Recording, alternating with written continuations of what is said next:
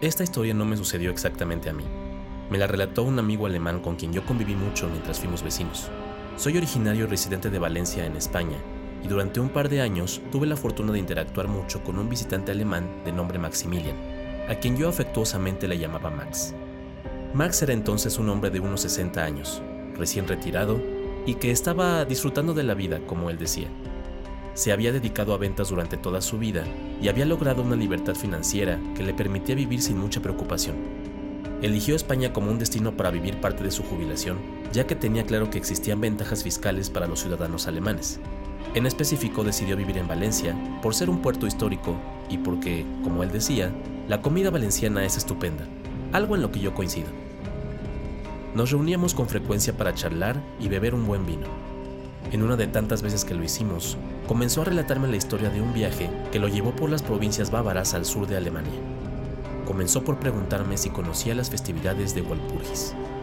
Yo le respondí que tenía nociones vagas, que sabía que en algunos países escandinavos y que en Alemania tenía cierta relevancia, y que el 30 de abril o el 1 de mayo se prendían algunas hogueras, y que estaba relacionada con la festividad católica de Santa Walpurga. Max dio un gran sorbo a su copa de vino y me explicó que hay una creencia en los países nórdicos y anglosajones que en la noche de Walpurgis las brujas se reúnen en las montañas y dan rienda suelta a sus perversiones.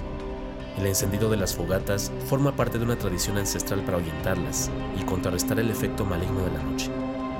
Entendí entonces que Max quería crear una atmósfera tétrica para contarme alguna experiencia paranormal y no presenté argumento u oposición alguna.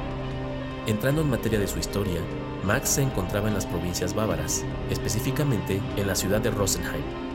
Estaba asegurándose de la firma de un contrato para la empresa en la que trabajaba y su hospedaje se encontraba en Múnich. Era un trayecto corto que fácilmente podría conducir, y así lo hizo. Pero en contra de lo que uno pensaría de la naturaleza de un alemán, decidió pasar unas horas en Rosenheim. El motivo detrás de esta decisión fue que le pareció pintoresco el modo en el que se preparaban para las festividades de la noche de Walpurgis. Una vez que comenzaron a encender las hogueras, cuando la luz había menguado por completo, subió a su auto y comenzó su trayecto a Múnich. Ya se había alejado lo suficiente de Rosenheim para verlo a la distancia como un cúmulo iluminado, cuando Max notó una hoguera en medio de la nada, a lo que serían unos 100 o 200 metros de donde él se encontraba en ese momento. Esto le pareció peculiar por decirlo menos, y habría seguido su camino de no ser porque el auto comenzó a sentirse extraño y a avanzar con dificultad. Max se detuvo y confirmó su temor. Uno de los neumáticos estaba pinchado. Max se preparaba para utilizar el neumático de repuesto, cuando notó figuras que se movían alrededor de la hoguera que había divisado momentos antes. Haciendo el cambio lo más aprisa posible, Max dice haber visto con claridad que esas figuras se acercaban hacia donde él estaba.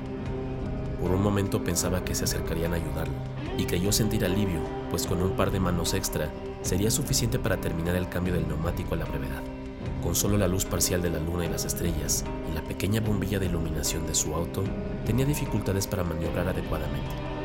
A pesar de esto, ya había logrado cambiar el neumático y estaba en el proceso de recoger las herramientas, cuando las figuras ya estaban a unos 20 metros de él, y pudo distinguir con mayor claridad que se trataba de un grupo de hombres y mujeres, cinco o seis. Se acercaban con velocidad hacia su ubicación, y ya no tenía duda de que iban hacia él. Lo que comenzó a generarle temor es que tenía una sensación de que no venían con él, sino por él.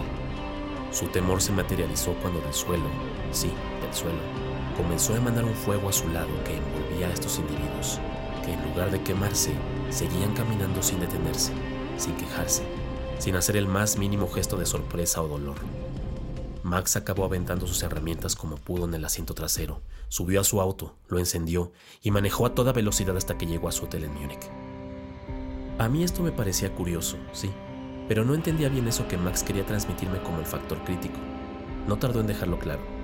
Me explicó que según el folclore, folclore que él ahora manejaba como hecho, cuando un fuego azul arde en la noche de Walpurgis, es resultado de que algún demonio ha sido liberado de sus cadenas, y cuando éste pasa cerca de algún lugar donde hay pertenencias enterradas o tesoros, arden llamas azules para indicar el sitio donde se encuentran.